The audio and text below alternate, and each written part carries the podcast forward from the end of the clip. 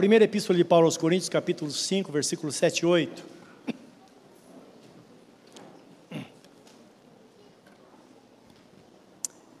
Com a Bíblia aberta, nós vamos orar, consagrar a Deus, ou pedir a bênção de Deus sobre nós nesta hora, e também consagrar os alimentos que você trouxe para as pessoas necessitadas. Vamos orar ao Senhor. Querido Deus e Pai, estamos na tua presença, te louvamos por estarmos aqui, Senhor. E pedimos que a tua graça esteja sobre nós, que o Senhor nos abençoe através da tua palavra, que é tão santa, tão pura que ela venha dar direção à nossa vida, nos fortalecer, nos sustentar nesta noite. Deus, pedimos que ela, ó Deus, faça diferença na nossa vida, porque ela é a verdade, que por ela sejamos santificados.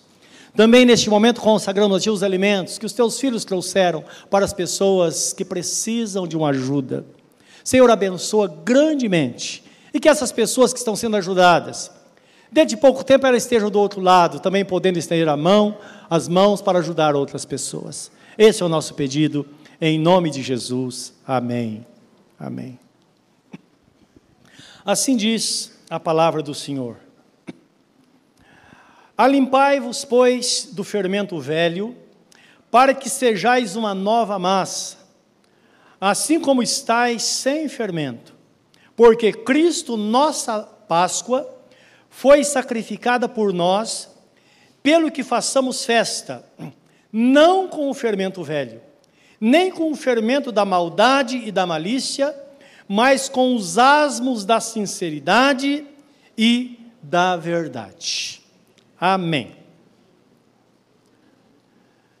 O que Cristo tem a ver com a Páscoa? E o que nós temos a ver com ela? Nós sabemos que a Páscoa é uma festa, ou foi uma festa muito solene, instituída por Deus ao povo de Israel, que eles celebravam uma festa durante sete dias. Então, o texto fala sobre pães asmos, que eram pão sem fermento, que eles é, comiam a carne de um cordeiro ou cabrito, com pão sem fermento, que é claro, o pão sem fermento, como diz aqui, simbolizava a verdade e a sinceridade do coração.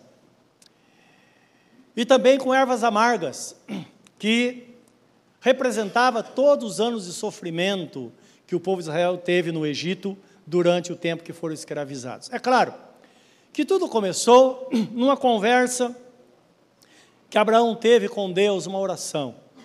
Que ele dizia: Senhor, o Senhor tem me dado tantas terras, tantas coisas boas, mas o Senhor não tem me dado um filho. E é claro que o meu servo Eliezer é que vai ser o dono de tudo isso. E Deus disse: Não, Abraão, não vou fazer isso com você. Eu vou te dar um filho como prometi. E nós sabemos que Deus deu de fato Isaac. Abraão já estava com quase 100 anos de idade e Sara com 90 quando Isaac nasceu. Mas lá em, em Gênesis 15, o texto que eu estou é, é, fazendo alusão dele, estou usando, ele Deus fala a, a Abraão: Abraão, vocês vão peregrinar durante 100 anos, ou de, de, me perdoe, durante 400 anos, numa terra estranha, e depois vocês voltarão para esta terra. E nós sabemos que, de fato, o povo de Israel ficou lá cerca de 400 anos, a Bíblia fala sobre 430 anos que eles ficaram como escravos, e tem uma compreensão muito especial né, nessa situação, de Deus ter falado 400, depois 430. Tem muito a ver, acredito, com o fato de Moisés ter dado um passo errado em ter matado aquele egípcio, ter fugido para o deserto durante 40 anos, não é? Então, isso até para nós é uma, uma lição muito grande, porque às vezes Deus, quando Ele está chamando alguém para o ministério, para fazer algo, a pessoa é despertada, ela fica inquieta, e aí está o perigo. Porque nessa inquietação a pessoa pode tomar decisão precipitada. Moisés tomou decisão, precipitada, provavelmente 10 anos antes do tempo de Deus tirar o povo de Israel do Egito, precisou fugir por 40 anos. Eu acredito que esta é a razão por que eles acabaram ficando lá 430 anos. Então, cá entre nós, não retarde aquilo que Deus tem a fazer na sua vida. Siga o caminho certo, tenha paciência com as coisas, lembra que às vezes nós podemos trabalhar pouco tempo e sermos muito, muito produtivos. E não ter a ideia que estamos perdendo tempo, porque, como foi dito aqui hoje, uma palavra bíblica, que de fato todas as coisas cooperam juntamente para o bem daqueles que amam a Deus, daqueles que foram chamados segundo o seu propósito. Então chegou o tempo. E nós vemos em Êxodo 12, 1 a 28. Vamos ler toda essa palavra, é um texto longo, mas é importante porque nós não vamos ter tempo para comentar sobre isso que vamos ler. Então preste atenção na leitura que aqui está Deus instituindo a Páscoa. Muitos anos depois, aproximadamente uns 500 anos ou um pouco mais, foi que isso aconteceu, e eu quero que você leia comigo, para nós entendermos de fato como tudo aconteceu. Enquanto lemos, é muito importante ter esse pensamento em nossa mente. A pergunta é: qual a ligação da Páscoa com Jesus? E você sabe que o Velho Testamento ele se encerrou com o nascimento de Jesus, com, é, com a inauguração da igreja. Tudo foi cumprido em Jesus e na sua igreja. Portanto, sempre devemos ler com esse, ou pensa, ler com esse pensamento que as coisas do Velho Testamento eram sombra das coisas futuras. Isto é, isto é, lá havia uma representação, tudo aquilo que Deus instituiu era olhando para Jesus. Lá estava a figura, aqui está a realidade. Portanto, o crente precisa entender: qualquer elemento que é trazido do Velho Testamento para a igreja de hoje pode ser tido como idolatria e até abominação diante de Deus. Porque está escrito que se Deus não poupou os anjos que não cumpriram a palavra no Velho Testamento, quanto mais aqueles que profanar o sangue da nova aliança. Então lembra, você é crente, seu foco deve estar na pessoa de Jesus. Velho Testamento é para o judeu não convertido, nem deveria, porque o Velho Testamento não era o, o judeu crente, ele tem o foco em Jesus, porque tudo se cumpriu na pessoa de nosso Senhor Jesus Cristo. Amém, meus irmãos? Isso é importante porque senão vira uma bagunça, não é? E Jesus deixa de ser glorificado, porque na verdade todo o nosso pensamento, o nosso foco aqui é a pessoa bendita de nosso Senhor Jesus Cristo. Que aprove a Deus convergir a Jesus, direcionar a Ele tudo que está nos céus e na terra, porque nele estão contidos todos, ou nele está contido todos os tesouros da ciência e do conhecimento, está na epístola de Paulo aos Efésios. Então, aqui em, em Gênesis 12, deixa eu abrir com vocês aqui. Êxodo 12. E falou o Senhor a Moisés e Arão na terra do Egito, dizendo: Este mesmo mês vos será o princípio dos meses, este vos será o primeiro dos meses do ano. Falai a toda a congregação de Israel, dizendo: Aos dez deste mês, tome cada um para si um cordeiro, segundo as casas dos pais, um cordeiro para cada casa. Mas se a família for pequena, para um cordeiro, então tome um só com seu vizinho, perto de sua casa, conforme o número das almas, conforme o comer de cada um, fareis a conta para o cordeiro. O cordeiro ou o cabrito será sem mácula, o macho de um ano, o qual tomareis das ovelhas ou das cabras. E os guardareis até o décimo quarto dia deste mês, e todo o ajuntamento da congregação de Israel sacrificará à tarde. E tomarão sangue, poluão em ambas as ombreiras e na verga da porta das casas em que o comerem. Naquela noite, comerão a carne assada no fogo, com pães asmos, com ervas amargosas a comerão. Não comereis dele nada cru, nem cozido em água, senão assado, assado ao fogo. A cabeça com os pés e com a fressura ou vísceras, e nada dele deixareis até pela manhã mas o que dele ficar até pela manhã queimareis no fogo. Assim, pois, o comereis, os vossos lombos cingidos, os vossos sapatos dos pés e o vosso cajado na mão, e o comereis apressadamente. Esta é a Páscoa do Senhor. E eu passarei pela terra do Egito esta noite, e ferirei todo o primogênito na terra do Egito, desde o homem ou desde os homens até aos animais. E sobre todos os deuses do Egito farei juízo. Eu sou o Senhor. E aquele sangue vos será por sinal nas vossas casas em que estiverdes. Vendo eu sangue, passarei por cima de vós, e não haverá entre vós praga de mortandade, quando eu ferir a terra do Egito. E este dia vos será por memória, e celebrá-lo-eis por festa ao Senhor, nas vossas gerações o celebrareis por estatuto perpétuo. Sete dias comereis pães asmos. Ao primeiro dia tirareis o fermento das vossas casas, porque qualquer que comer pão levedado, desde o primeiro até o sétimo dia, aquela alma será cortada de Israel. E ao primeiro dia haverá uma santa convocação. Também ao sétimo dia tereis uma santa convocação. Nenhuma obra se fará neles, senão o que cada alma houver de comer, isso somente aprontareis para vós. Guardai, pois, a festa dos pães asmos, porque naquele mesmo dia tirarei vossos exércitos da terra do Egito, pelo que guardareis esse dia nas vossas gerações por estatuto perpétuo.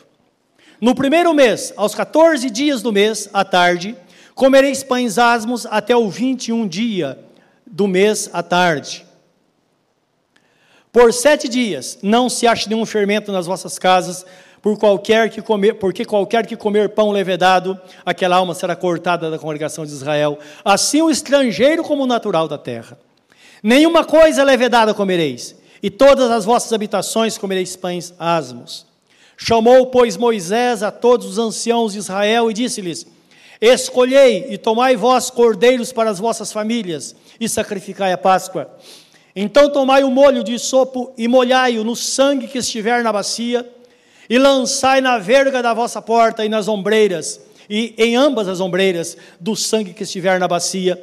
Porém, nenhum de vós saia da porta da sua casa até amanhã. Porque o Senhor passará para ferir aos egípcios. Porém, quando vir o sangue na verga da porta, e ambas as ombreiras, o Senhor passará aquela porta e não deixará ao destruidor entrar em vossas casas para vos ferir. Portanto, guardai isso por estatuto para vós e para os vossos filhos para sempre. E acontecerá que quando entrardes na terra que o Senhor vos dará, como tem dito, guardareis este culto. E acontecerá que quando vossos filhos vos disserem: Que culto é este vosso? Então direis: Este é o sacrifício da Páscoa do Senhor ou da Páscoa ao Senhor, que passou as casas dos filhos de Israel no Egito, quando feriu os egípcios e livrou as vossas casas. Então o povo se inclinou e adorou, e foram os filhos de Israel e fizeram isto, como o Senhor ordenara a Moisés e Arão, assim fizeram. Amém. Portanto, é importante entendermos hoje que todas essas coisas se cumpriram em Jesus. Quando nós analisamos esse texto e a situação da crucificação de Jesus, nós vamos observar algumas coisas. Em primeiro lugar, o texto fala que o cordeiro deveria ser um cordeiro sem mancha, um cordeiro imaculado. Não poderia ser um, um cordeiro com qualquer defeito. Nós sabemos que Jesus, ele era esse cordeiro.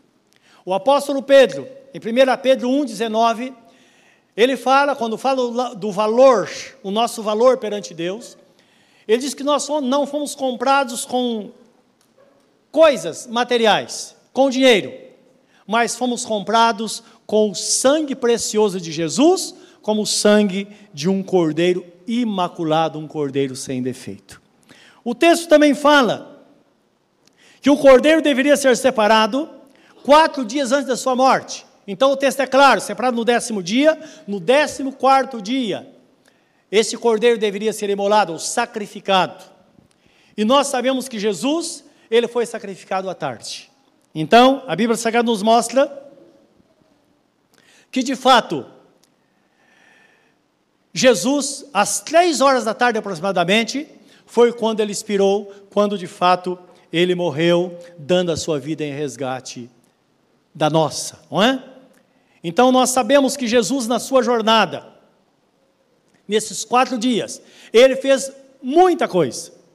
Mas irmãos estão lembrados que quando Jesus está entrando em Jerusalém, chamada entrada triunfal de Jesus, que ele entrou montado num jumento.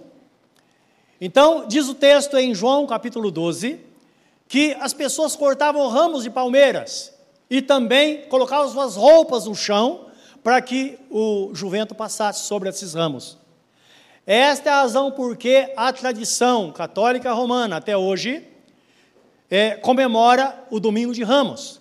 As pessoas levam, claro, em cima disso é, virou alguma coisa mística, levam é, é folhas de palmeiras para a igreja, essas folhas são benzidas, e antigamente as pessoas, quando surgiu uma grande tempestade, elas jogavam na tempestade para que acalmasse o vento. Não é? Então lembra, todas essas coisas poderão viver alguma, é, é, transformar em alguma coisa pecaminosa até, no misticismo. Mas existe sim um fundo de verdade. Lá no começo, o pensamento, creio que era, para que as pessoas se lembrassem desta data.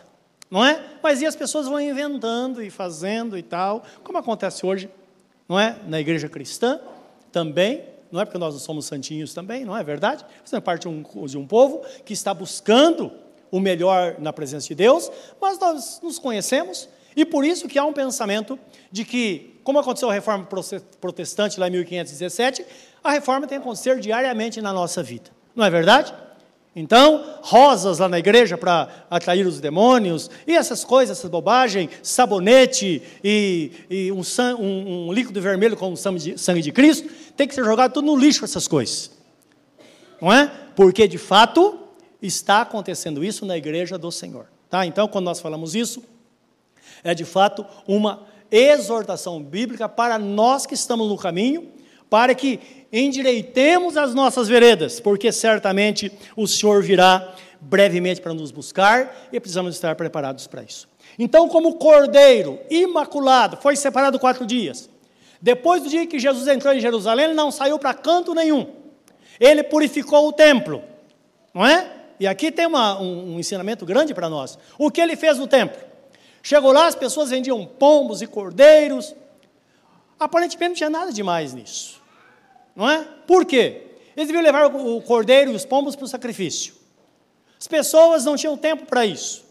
Então, nisso surgiam os criadores. E eles levavam os cordeiros perfeitos e lá eles compravam com legitimidade de consciência, até porque Davi dizia que não se pode oferecer nada que não custe nada, nenhum sacrifício que não custe o suor do nosso rosto, eles pagavam e ofereciam. Não é? O dinheiro é a mesma coisa. O que, que Jesus fez? Entrou no templo, virou as mesas, jogou o dinheiro para o chão, soltou as pombas, não é? E fez um chicote de corda e desceu couro em todo mundo. Ainda bem que isso não vai acontecer, não é? Mas, se acontecer, seria muito bom. Se ele entrasse no nosso meio com chicote na mão hoje, muita gente ia apanhar. Não é verdade? Então, são coisas que vamos guardar. É isso que Deus quer quando estamos diante da palavra. Entender. Ele purificou o templo, mostrando realmente o caminho que o crente deve seguir. Então, quando você estiver confuso com alguma situação, volte para a palavra. É a palavra que vai te dar direção, é a palavra que norteia a nossa vida. E Jesus foi sacrificado conforme o mandamento lá em Êxodo 12. Ele foi sacrificado à tarde diante de toda a congregação. Quando Jesus foi sacrificado, ali estava representante de toda a nação de Israel, todas as autoridades, as pessoas comuns. Todos estavam ali, vendo o Filho de Deus sendo sacrificado naquele dia. Uma coisa impressionante que nós vemos também, que é cumprido aqui no Novo Testamento, em Êxodo 12, 46, a ordem divina é essa: eles viriam comer o cordeiro, mas nenhum osso deveria ser quebrado. Em João 19,36 diz que os soldados foram a Jesus para quebrar as suas pernas, para que ele morresse mais rápido. Eles conseguiram quebrar as pernas daqueles homens que estavam ao seu lado. Mas quando chegaram em Jesus, ele já estava morto. Então está escrito: para que se cumprisse o que foi dito, nenhum dos seus ossos serão quebrados. Mas o que é de extrema importância em toda essa cena, devemos guardar que Deus ordenou que o sangue do cordeiro deveria ser colocado sobre a porta. Então, na parte superior da porta e nas suas laterais, na, no batente da porta, com uma finalidade. E Deus disse: Eu vou passar. E se o sangue não estiver na, porta, o filho mais velho vai morrer. Quer seja judeu ou não, guarda isso. Então lembra que a Bíblia Sagrada fala que nós somos protegidos por Jesus desta forma. É interessante que a Epístola de Paulo aos Efésios, do capítulo 1 e 2, pelo menos nove vezes, diretamente ou indiretamente, de uma forma subentendida, diz que nós estamos em Cristo. Estar em Cristo significa estar nele, contido nele. Então lembra, estar dentro de alguma coisa. Se você, isso há muitos anos atrás, creio que se aprende na escola ainda, lembra o diagrama de Venn? Alguém se lembra dele? Ou será que sou eu? Em matemática, não se lembra? Que o maior contém o menor, se lembra agora? Quanto se lembra? Isso. Então ficou guardado na nossa mente que o maior contém o menor. Então, dessa forma, dá, dá para entender. A Bíblia Sagrada fala que nós, o nosso coração está circuncidado com o sangue de Jesus. Circuncisão significa alguma coisa em círculo. Então, nos mostra, nos dá uma ideia de que forma nós estamos protegidos pelo sangue de nosso Senhor Jesus Cristo. Então, guarda, você pode ser crente, é preciso estar debaixo do sangue do Senhor. Então não brinca. Se na hora o devorador vem, a sua casa não está protegida e não é o seu lar, não. Também, mas não é disso que a Bíblia Sagrada fala, porque na verdade, lá a casa é o que nós sabemos, o lar onde nós moramos. Mas o Novo Testamento, quando fala de casa, está falando de nós que somos habitação do Espírito Santo. Então, esta casa tem que estar bem guardada, bem protegida, para que o devorador não chegue e nos atinja. Amém, meus irmãos? Esse é o poder do sangue. Mas isso é tão glorioso que está escrito em 1 João, capítulo é, 5, versículo 18: aqueles que, vi, que está com Deus, ele não vive em pecado. Antes, ele é gerado por Deus, aquele que é gerado por Deus conserva-se a si mesmo ou então é conservado por ele. O texto está das duas interpretações, indicando que se você está em Cristo, você faz de tudo para se preservar diante dele, para ser um crente para valer. Lembrando que no céu só vai entrar crente. Guarda bem isso. Só ovelha vai entrar no céu. Guarda isso. Então é interessante, para todos nós é importante isso, porque a Bíblia Sagrada não fala lá no céu de ter pastores, lá só tem um pastor. E já está ocupado o lugar dele. Advogado não vai entrar no céu, porque lá já tem um e só tem um lugar, já está ocupado, que é Jesus. Não é? E pode namorar o que você é. Não vai entrar diácono, lá vai entrar ovelhas, pessoas que foram lavadas e remidas pelo sangue do Cordeiro. Amém, meus irmãos? Isso não muda muito na nossa vida? Muda ou não muda? Então nós percebemos que aqui, como diz a palavra, 1 Coríntios capítulo 10, versículo 17, fala que nós somos da mesma essência, todos nós somos um pão. Eu costumo dizer, com o bom caipira, que todos nós somos farinha do mesmo saco. Não adianta fugir. E é isso que Deus quer de nós, é por isso que a palavra fala: esperai uns pelos outros na hora da ceia. Porque não adianta tentar correr e não adianta tentar ficar para trás. Se está um pouco atrás, aperte o seu passo na vida cristã. Está um pouco relaxado, parou de orar, parou de ler a Bíblia, está aí vivendo de qualquer forma, acerte a sua vida com Deus, porque senão Deus vai te pegar de jeito a qualquer hora. Porque está escrito que se nós que somos pais disciplinamos, disciplinamos nosso filho, quanto mais o Pai Celestial vai se nos disciplinar para que sejamos firmes, porque quando a trombeta tocar, certamente seremos transformados e levados para a eternidade na presença de Deus. Amém? Tudo isso nos é propiciado pelo grande sacrifício de nosso Senhor e Salvador Jesus Cristo. Em Mateus capítulo 26, 17 a 30, nós vemos Jesus como um bom judeu participando da Páscoa. Então, Jesus, durante todo o tempo aqui na terra, ele participou naturalmente, normalmente, da Páscoa. E aqui nós vemos algo impressionante. Eu imagino Jesus ali, sentado ao lado dos seus discípulos, dos doze, e vendo tudo aquilo se cumprindo nele. É claro que os discípulos não entendiam muito, não é? Isso mais tarde que foi revelado de uma forma muito clara pelo Espírito Santo, eles tinham alguma dificuldade nisso. Então diz o texto em Mateus 27, 26, 17.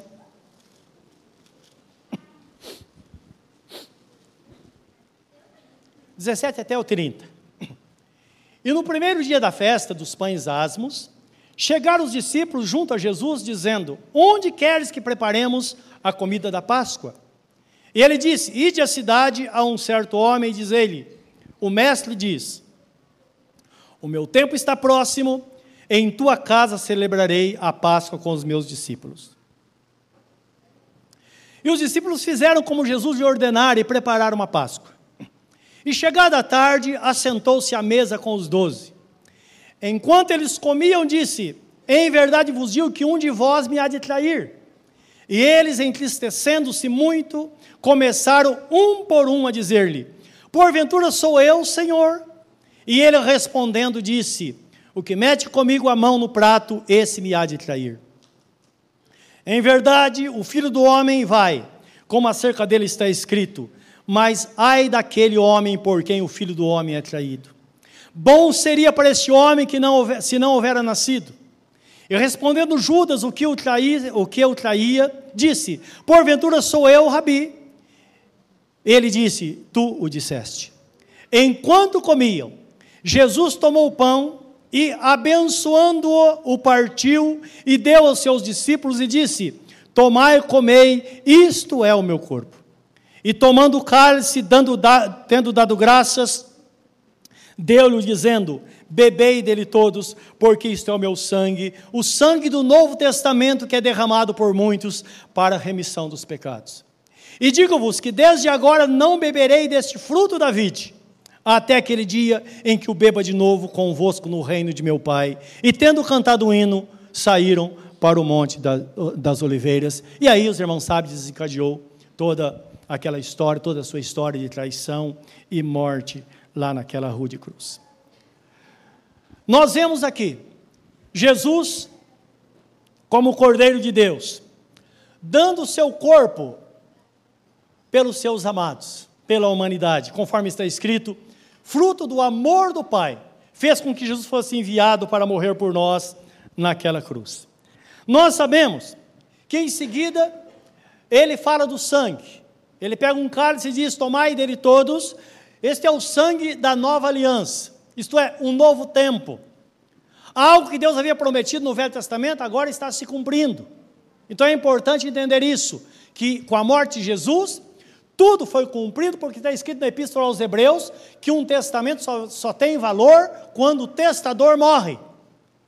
E Jesus morrendo na cruz, tudo se tornou válido para a igreja agora. Por isso que um crente não pode querer viver como um judeu, meus irmãos. Tome cuidado em relação a isso. A igreja é a igreja, o povo judaico é o povo judaico. Muitos judeus estarão queimando no inferno porque rejeitaram Jesus como Salvador, porque está escrito que debaixo do céu não existe nenhum outro nome dado entre os homens através do qual devamos ser salvos, a não ser a pessoa bendita de nosso Senhor Jesus Cristo.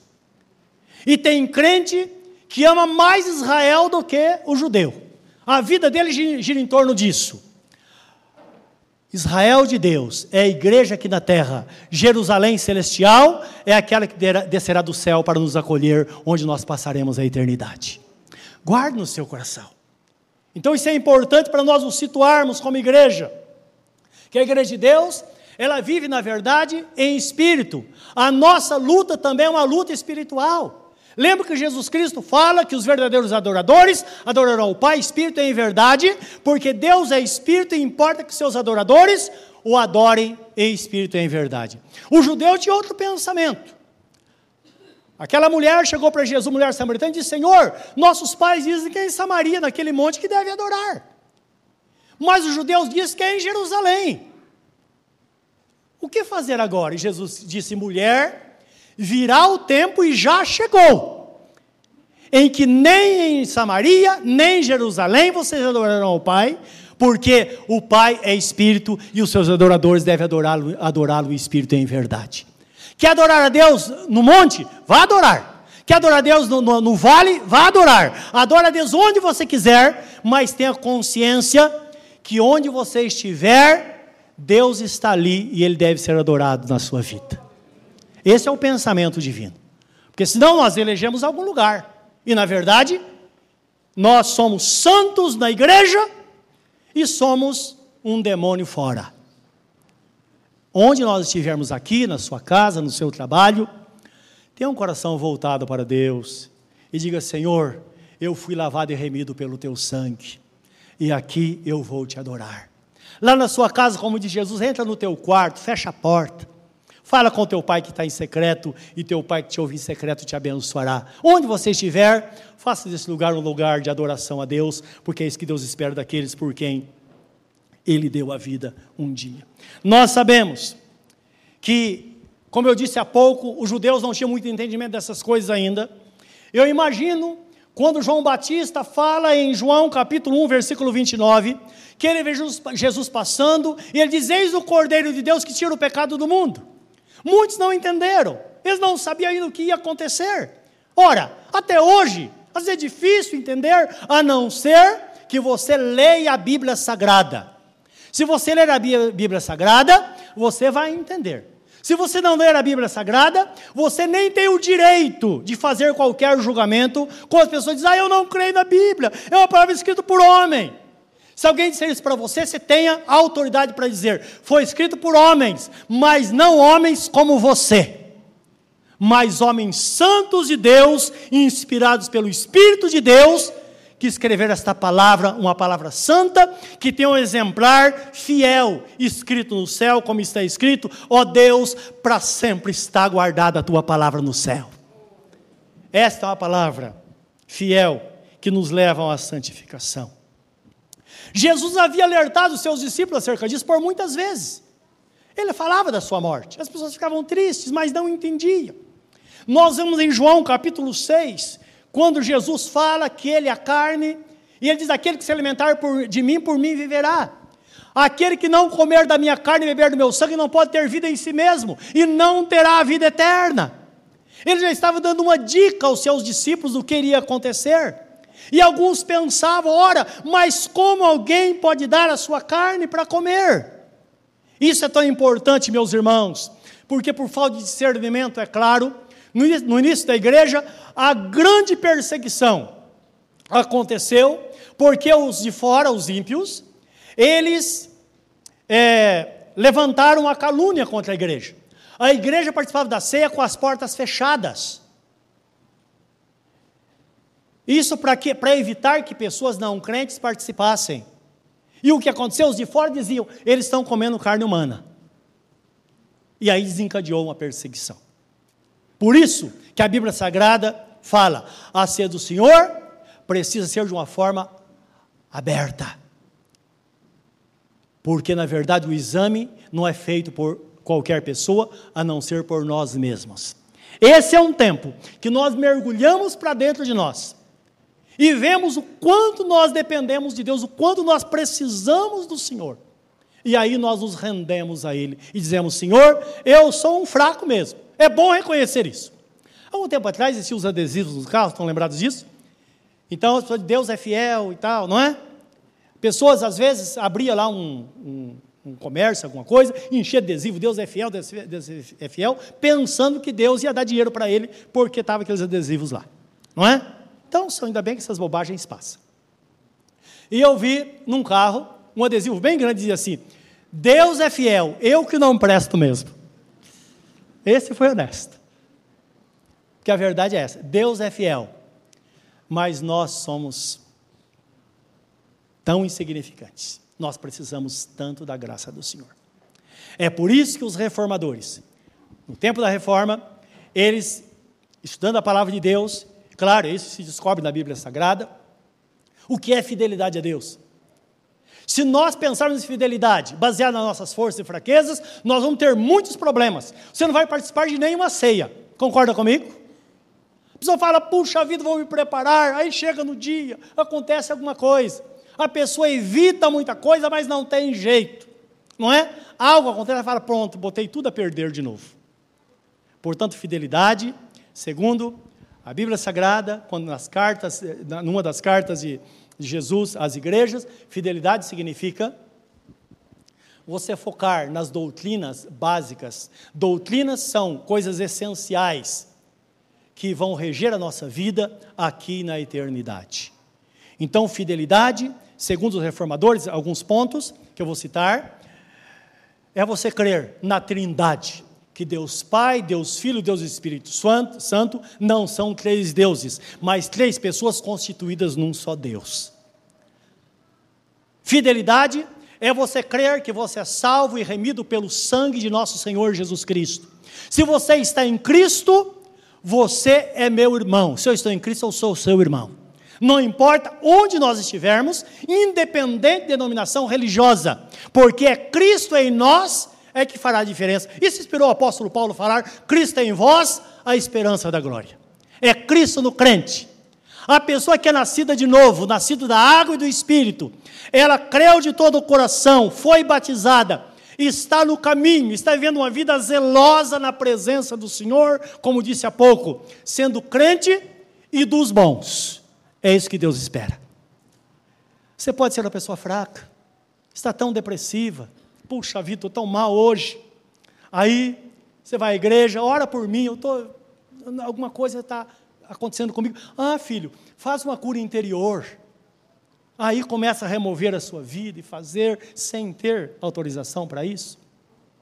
Vai, vai, fica bom uns dias, daqui a pouco volta tudo de novo. Outro fala: Ah, mas é que isso é maldição, maldição de família. Ah, também você não foi uma pessoa amada. E aquele problema na tua casa no passado. Meu irmão, a Bíblia Sagrada fala: se alguém está em Cristo, nova criatura é, as coisas velhas já passaram. Eis que tudo se fez novo. Ou nós assumimos nossa vida em Cristo de cabeça erguida e propomos em nosso coração em vencer as dificuldades dependendo da graça do Senhor, ou nós vamos continuar pecando contra Deus. Toda vez que você exuma um cadáver, vai cheirar mal. Vai ou não vai? Então é bom ficar com a palavra: está em Cristo, seja uma nova criatura, viva na presença do Senhor. Precisa orar mais? Ore mais. Precisa ler a Bíblia Sagrada? Leia mais. Precisa dedicar mais tempo a Deus? Dedique mais a Deus. Coloque em prática a palavra de Deus, porque Deus é fiel. Ele é fiel para socorrer aqueles que se entregaram a Ele, porque está escrito que Jesus ele se fez fraco para que nele nós fôssemos fortes. Então, nós podemos nos fortalecer, sim, como está escrito: fortalecei-vos no Senhor e na força do seu poder. Arme-se com toda a armadura de Deus e certamente você será uma pessoa totalmente diferente. Jesus, a nossa Páscoa foi sacrificada por nós. Guarda isso. Jesus, ele é o Cordeiro de Deus que deu a vida por nós, o Cordeiro da Páscoa. Em 1 Coríntios 11, 23 a 26, o apóstolo São Paulo recebe a revelação de Jesus. É interessante porque Jesus havia falado com os doze, e agora se revela especialmente ao apóstolo São Paulo. Então, o que indica é que, segundo algumas informações, é que eles não tinham em mãos os evangelhos ainda escritos. Então, essa foi a razão por que Jesus se manifesta diretamente a Paulo e fala o que está escrito nesse texto, 1 Coríntios 11, 23 a 26, que ele começa dizendo: Porque eu recebi do Senhor o que também vos ensinei, que o Senhor Jesus, na noite que foi traído, tomou o pão, e tendo dado graças, o partiu e disse: Tomai, comei, isto é o meu corpo que é dado por vós. Fazer isto em memória de mim por semelhante modo, depois de haver ceado, tomou o cálice e diz: Esse cálice é a nova aliança no meu sangue, o novo testamento no meu sangue, porque todas as vezes que comerdes deste pão e beberdes desse cálice, anunciais a morte do Senhor até que venha. A ordem divina para o povo de Israel era a seguinte: quando vocês participarem da Páscoa, vocês vão dizer aos filhos: Olha, isso aqui significa a saída de vocês, o grande livramento que Deus deu na saída do Egito. Páscoa significa saída ou libertação. Então, esse era o ensinamento do judeu para o filho, para que ele não se esquecesse. Para nós, Jesus diz assim: Olha, Paulo, diz a minha igreja que isso, este pão é o meu corpo que foi dado por eles. Diga à igreja, à minha igreja, que eles foram lavados pelo meu sangue que foi derramado na cruz. E todas as vezes que eles comerem este pão com consciência e beber desse cálice, eles estão anunciando que um dia eu vou voltar. E esse é o cerne da mensagem evangélica. Jesus vai voltar. E da nossa parte, Ele quer que sejamos preparados para aquele grande dia. Nós precisamos estar em Cristo, selados com o Espírito Santo. O selo do Espírito Santo, na verdade, não é. Não diz respeito à habitação de, do Espírito em nós, embora quando alguém entrega a Jesus, ele receba esse, é, é, é, o selo do, do Espírito no momento que ele entrega a Jesus. O selo não significa o batismo com o Espírito Santo, batismo significa imersão, mergulhar. Está falando do revestimento de poder que Jesus prometeu para a sua igreja. Também não diz respeito a isso. Não diz respeito também aos frutos do Espírito, que são nossas atitudes movidas pelo Espírito Santo. Perceba atitudes de fé, não é? Nós tomamos atitude de viver na presença de Deus, o Espírito Santo nos capacita para viver na presença dele. Como alguém certa vez disse que no reino de Deus essa vida de fé é assim: você dá o passo e Deus coloca o chão debaixo dos seus pés. É verdade. A vida de fé é uma vida fascinante por causa disso, não é? O selo do Espírito diz respeito àquele selo que os reis usavam para marcar, para selar o documento. O selo do Espírito é colocado naquele que entrega a sua vida a Jesus, é uma pessoa selada. Por isso, olha que interessante. Quer você seja triste ou não, quer você tenha dificuldade ou não, se você está em Cristo, você vai com Ele porque você está selado, está marcado com aquele selo. Alguns anos atrás eu presenciei um, numa fazenda, eles marcando o gado. Hoje é tudo com chip, né? Uma coisa, tá uma coisa louca, não é? Antigamente não era assim. O fazendeiro escrevia lá a iniciais do seu nome com ferro, punha no fogo e cravava nas costas do boi, se ia berrando. E mas ele ficava a marca para sempre. A Bíblia Sagrada fala que nós somos marcados, que o Espírito Santo é fogo abrasador. Então imagine, a pessoa entrega a sua vida a Jesus, parece uma coisa simples, o Espírito Santo vem e crava em algum lugar, nesta pessoa, no nosso espírito, as iniciais JC. Está cravado lá no âmago da nossa alma. Não importa o que aconteça, quando Jesus voltar, a marca que vai prevalecer, porque está escrito em Efésios capítulo 1, versículo 13, que o selo do Espírito nos foi dado com o penhor da herança. Você sabe que é penhor, não é verdade? Você vai num banco, você deixa lá alguma coisa, hipoteca a sua casa e pega o dinheiro. Se você não pagar, você vai perder. É Jesus dando a palavra, filho, você está marcado, eu não te deixarei órfão, eu venho para te buscar.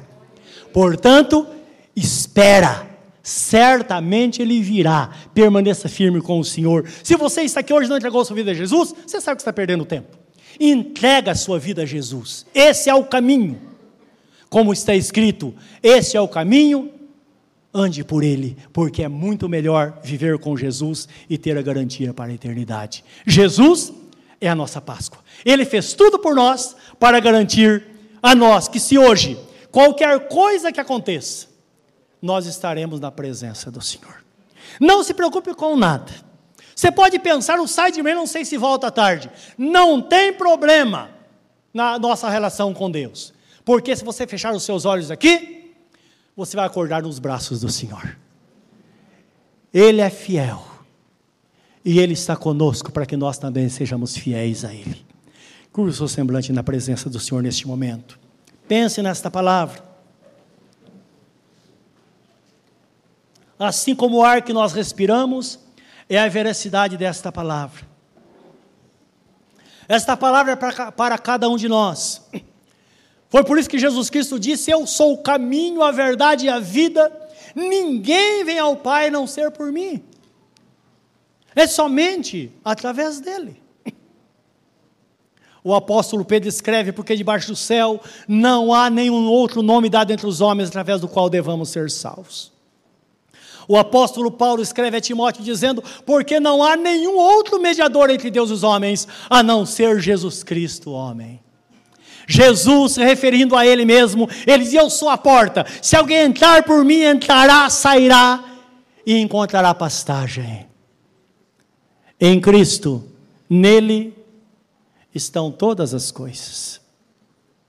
Se você estiver em Cristo, tudo vai ser diferente. Com a palavra de Deus fala a excelência do poder de Deus depositada em vasos de barro. O vaso continua sendo de barro, ele não vai mudar. Mas você pode comportar a excelência do poder de Deus. Jesus habitando no seu coração. Jesus destinando você à eternidade. Nesta noite, o Senhor quer ter um acerto de contas com você. Se você está aqui nesta noite e tem andado longe do Senhor, talvez um dia teve uma experiência com Deus, mas sempre por coisas banais. Lembra disso? Você abandonou os caminhos do Senhor. Hoje o bom pastor pegou você no colo e trouxe este lugar. E botou você, empurrou você para dentro do aprisco e disse: Aqui está você, façamos uma festa. Porque você estava morto e reviveu, estava perdido e foi achado.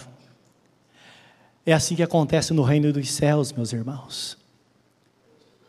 Se você entende esta palavra, nesta noite, coloca a sua vida na presença de Deus. Talvez você nunca entregou a sua vida a Jesus para valer. E nesta noite você está pronto a dizer: Senhor, eu aceito. Senhor, eu recebo. Lembra que Ele tem batido a porta do seu coração. Ele diz: Eu estou à porta e bato. Se alguém ouvir a minha voz e abrir a porta, eu entrarei na sua casa, cearei com ele e ele comigo. Se você não abrir a porta, não terá nada feito. Mas se você abre a porta, eu entrarei na sua casa, cearei com ele e ele comigo. E ao vencedor lhe concederei que se assente comigo no meu trono, assim como eu venci e me assentei com meu Pai no seu trono. Quem tem ouvidos para ouvir, ouça o que o Espírito diz à igreja. É o Senhor falando com cada um de nós individualmente. Por isso que ao participar da ceia ele diz: examinai a vós mesmos. Examine-se, pois, o homem a si mesmo, porque a ceia é para aqueles que estão em Cristo. Se você não está em Cristo, você não pode participar da ceia do Senhor, ela será juízo para a sua vida, nós bem sabemos. Seja uma ovelha marcada. Nesta noite, deixe o Espírito Santo marcar você. Onde você está, fala com Ele.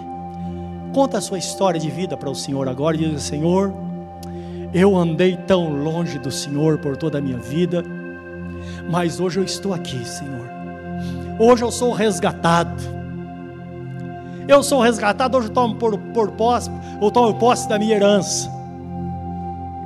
Hoje, Senhor, eu estou aqui e te recebo como meu único e suficiente Salvador, aquele que me conduz a uma vida plena, aquele que faz com que tire força da fraqueza, aquele que não considera os meus momentos de angústia para, para que eu seja visitado, pelo contrário, quando estou abatido e, e, e com o coração contristado, é quando o Senhor vem e acalenta a minha alma. Fala com Ele nesta hora. Querido Deus, estamos aqui diante do Senhor, diante da ceia do Senhor, da qual vamos participar.